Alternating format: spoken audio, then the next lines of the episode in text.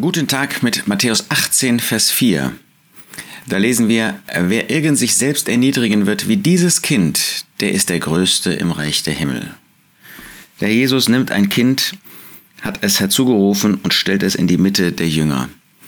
Und dann zeigt er ihnen, was wahre Demut ist.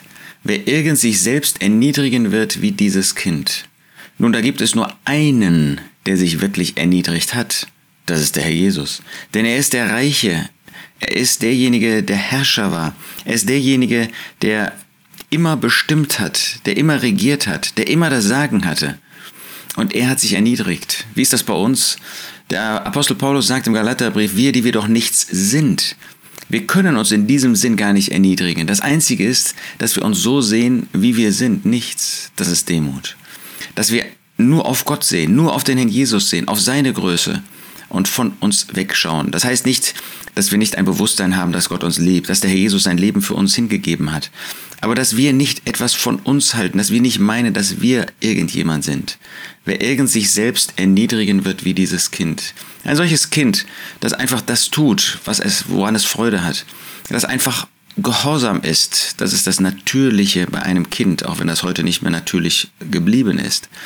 Ein Kind, das äh, nicht versucht, irgendetwas zu spielen, nicht eine Position einzunehmen, sondern einfach Kind zu sein.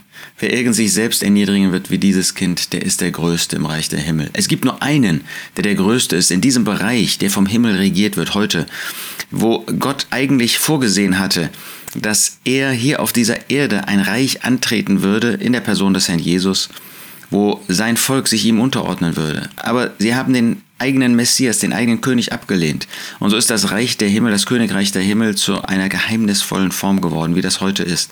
Es wird tatsächlich durch den König, der im Himmel ist, durch unseren Herrn Jesus Christus regiert.